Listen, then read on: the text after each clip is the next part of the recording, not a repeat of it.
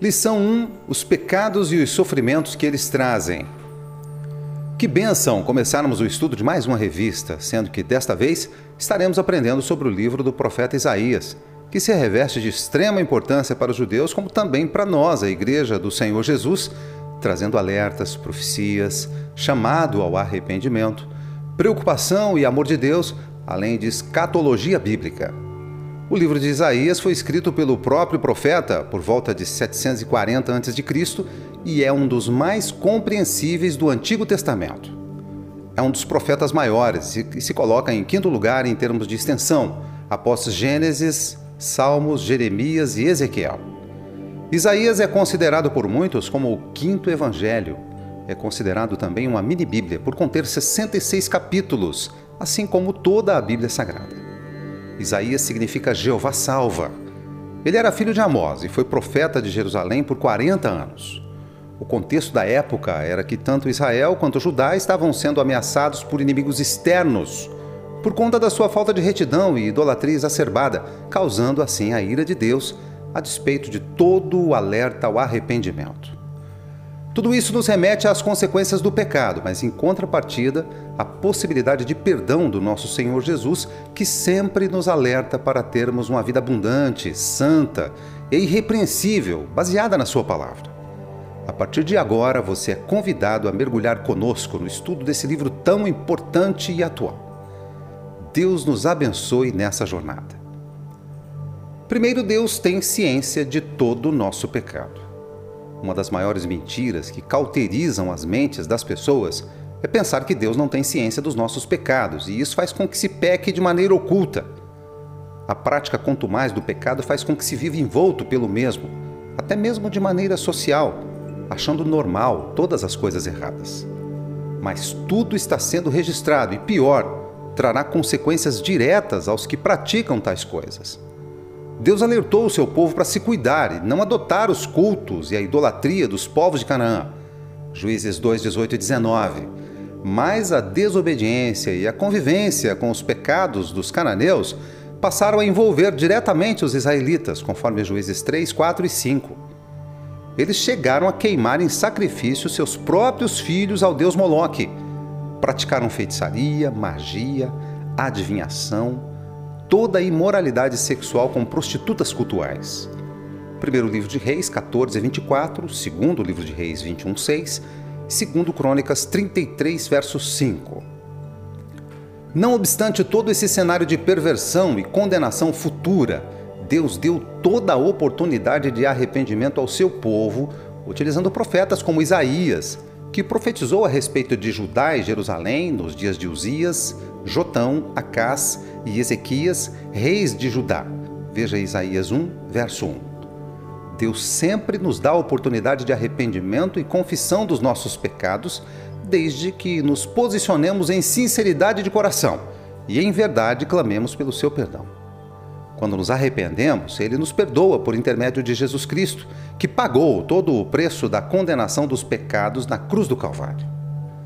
Número 2. Cultuando com hipocrisia. Uma forma do povo de Judá se achegar a Deus era por meio da oferta de sacrifícios, que era um dos meios para cultuá-lo. O problema era que o povo oferecia seus holocaustos sem qualquer posicionamento de arrependimento ou de reverência ao Deus que havia lhes dado a terra prometida, que havia livrado seus pais da escravidão do Egito, que sempre foi fiel a eles. A hipocrisia no culto a Deus tinha se tornado prática cotidiana daquele povo. Eles não mais faziam separação entre o santo e o profano. Tudo lhes era comum e tinha o mesmo valor. pecado faz isso. Nos versículos 11 a 17 do capítulo 1, Isaías evidenciou o posicionamento santo de Deus em relação ao culto hipócrita, sem reverência, circundado pelo pecado. Não, Deus não aceita esse tipo de sacrifício mesmo sendo ofertados os melhores carneiros, a mais rica gordura, os melhores animais cevados, como naquela época, bem como vultuosas quantias de dinheiro, ou até mesmo as melhores canções ou pregações, como nos dias odiernos. Para se achegar a Deus, deve-se ter santidade e santificação. Santidade é a qualidade de quem escolhe viver separado das coisas erradas do mundo, do pecado, vivendo em fidelidade e cumprimento da palavra de Deus. Santificação é o processo de tornar alguém santo. É um ato da graça divina para com todos aqueles que são receptivos a essa ação. Tudo é questão de escolha, como veremos a seguir. Número 3. Convite para a graça. Os versículos 18 a 20 do capítulo 1 apresentam a mais profunda prova da graça de Deus, mesmo no Antigo Testamento. Sim, havia graça no Antigo Testamento. Na verdade, a graça de Deus é algo eterno, um favor imerecido. Apesar de todo o pecado de Judá, Deus convidou o povo a tomar decisão ao arrependimento. Por meio do profeta Isaías, ele disse que, ainda que os pecados deles fossem como a escarlata, uma cor vermelho viva, eles se tornariam brancos como a neve. Ainda que fossem como o carmesim, também uma cor vermelho viva, eles se tornariam brancos como a lã.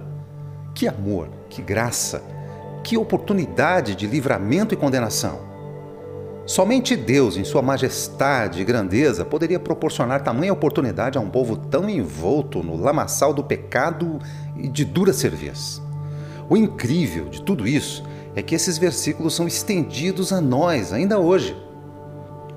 Em complemento ao convite, Deus oportunizou a escolha de duas alternativas: comer o melhor da terra ou ser devorado à espada. Versos 19 e 20. Isso é livre-arbítrio, é cada pessoa optar por uma vida em abundância ou a condenação eterna, conforme Mateus 7, 13 e 14. A chancela e a certeza do cumprimento veio do próprio Deus, no versículo 20, e ele diz: Porque a boca do Senhor o disse. Isso nos remete à realidade da palavra de Deus aos que o escolherem, mas em contrapartida àqueles que optarem pela segunda alternativa, a condenação eterna no inferno. A escolha é nossa. Número 4, Deus julga, mas dá oportunidade de perdão. Deus julga, mas sempre dá a oportunidade do perdão. Essa é uma das vertentes da graça de Deus. Estamos falando bastante em graça, mas o que vem a ser isso? Graça é o amor que jamais mereceremos, mesmo nos esforçando ao máximo em todas as áreas das nossas vidas, utilizando todas as nossas habilidades, conhecimento, tudo que temos. É também o atributo de nos permitir enfrentar e vencer toda e qualquer situação desfavorável. Judá seria condenado, não por causa da ira de Deus, mas por não ter dado ouvidos aos profetas, aos alertas, por não ter escolhido o caminho do perdão, do arrependimento. Nesse caso, somente lhes cabia condenação. Eles iriam sentir as consequências do pecado e colheriam tudo o que haviam plantado. Veja Gálatas 6, verso 7.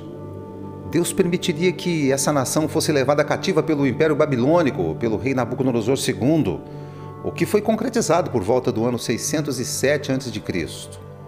O rei Joaquim de Judá foi forçado a se submeter, tornando-se um vassalo da Babilônia. Segundo o livro de Reis 24, verso 1. Foi durante esse tempo que foram levados de Judá muitos jovens sem defeito, de boa aparência, sábios e doutos em ciência, como Daniel, Ananias, Azarias e Misael. Veja Daniel, capítulo 1, verso 4. Por vezes, nós passamos por situações desfavoráveis simplesmente porque nos recusamos a dar ouvidos à voz de Deus. Assim como Judá, ficamos à mercê do inimigo, presos, cativos e distantes de Deus, simplesmente porque escolhemos o caminho errado. Provérbios 14, verso 12. Conclusão: a compreensão do livro de Isaías, do contexto do povo de Israel e de Judá, nos permite adentrar ao conhecimento da rebeldia da humanidade da graça, do amor e do perdão de Deus. Não nos enganemos. Deus não deixará de aplicar a sua justiça a todos aqueles que insistirem em viver à mercê da carnalidade do pecado. Cada semente plantada gerará um tipo de planta e essa planta frutificará. Mesmo não querendo colher, a pessoa que plantou deverá efetuar a colheita. Assim será no juízo final onde o julgamento acontecerá para todo aquele que não entregou a sua vida a Jesus. Só não haverá condenação para aqueles que receberem a Jesus em suas vidas. Deus continua alertando a humanidade para que se posicione em santidade, em santificação, dando ouvidos à sua poderosa palavra, vivendo uma vida íntegra e distante do pecado. Nas próximas lições, teremos mais oportunidades de aprender sobre as ações de Deus por intermédio do profeta Isaías. Você é nosso convidado a experimentar o que vem pela frente nessas três lições. Ainda não acabou. Temos a chance de fazer com que nossas vidas tomem rumos diferentes da condenação para a vida eterna, do inferno para o céu, do tormento para a alegria e a paz. Igreja do Senhor Jesus, esteja alerta e tome a decisão certa.